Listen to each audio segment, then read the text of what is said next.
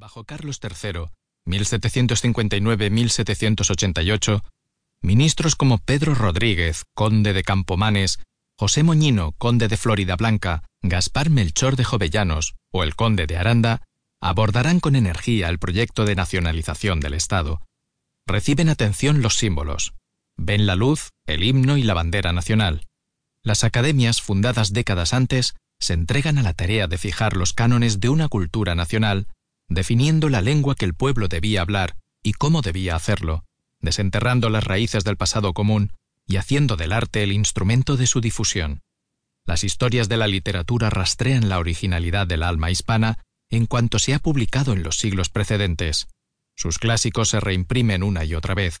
El teatro siembra patriotismo escogiendo temas y protagonistas en la historia de España, desde Ataulfo a Guzmán el Bueno, desde Numancia a Pelayo. Se siembra entre los españoles una historia que olvida las diferencias y exalta lo compartido, que une en lugar de dividir. Hay, pues, un verdadero nacionalismo español en estas últimas décadas del XVIII.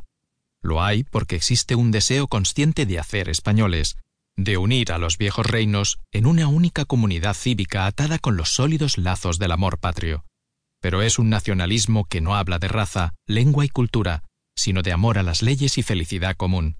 Y tiene éxito. Nunca ha estado España más unida antes. Barcelona vitorea a los mismos Borbones contra los que unas décadas atrás se había levantado.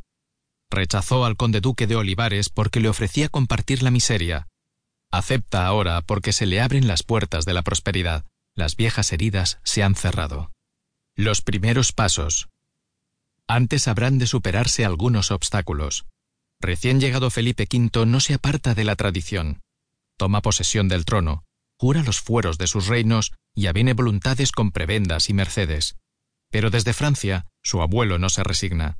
Le trata como a un títere, le espía, proclama sus derechos al trono francés, interviene en sus Indias.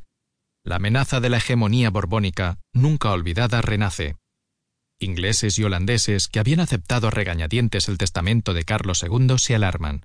El emperador Leopoldo I, esperanzado, sugiere de nuevo que debe ser rey su hijo, el archiduque Carlos, se le unen Gran Bretaña, Holanda y Portugal. El rey Sol apoya a su nieto. La guerra se enciende de nuevo en Europa. Más de una vez parece Felipe a punto de perder el trono, pero el azar caprichoso se alía con él. El archiduque, muerto su hermano José I, heredaba las posesiones austríacas. Darle también España era resucitar a Carlos V. Inglaterra, amante del equilibrio continental, no lo acepta. Se impone la negociación.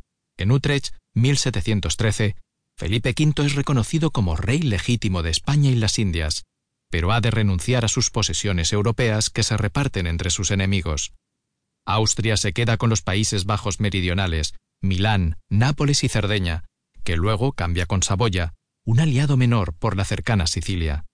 Gran Bretaña obtiene Gibraltar y Menorca, y las puertas de las Indias españolas se abren para ella con la concesión del asiento de negros, monopolio de la venta de esclavos africanos en América, y el navío de permiso, buque con 500 toneladas de mercancías que podrá enviar allí cada año. Portugal, que ha firmado su alianza con los ingleses, avanza a costa de España la frontera de su imperio, apropiándose de Sacramento, un pequeño territorio al este del río de la Plata. Pero la guerra de sucesión ha sido además una contienda civil. ¿Una guerra de Aragón contra Castilla? En apariencia así es. En 1705, Valencia y Cataluña proclaman su apoyo a los derechos del archiduque. Luego se le suman Zaragoza y Mallorca, pero la fractura no es unánime. El pueblo muestra poco entusiasmo, la nobleza está dividida, la Iglesia también. Franciscanos y dominicos apoyan al Habsburgo, los jesuitas al Borbón. No hay, además, afán secesionista en Aragón ni defensa de unos fueros que nadie había amenazado. Hay, eso sí, memoria histórica. Cataluña recela de Francia, patria de la nueva dinastía.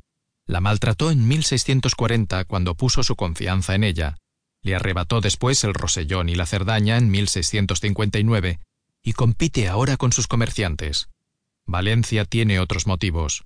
Aún sin apagar los rescoldos de las revueltas antinobiliarias de 1693, los campesinos, hartos de sufrir los continuos abusos de los señores, aprovechan la guerra para rebelarse una vez más contra la aristocracia opresora, leal en su mayoría.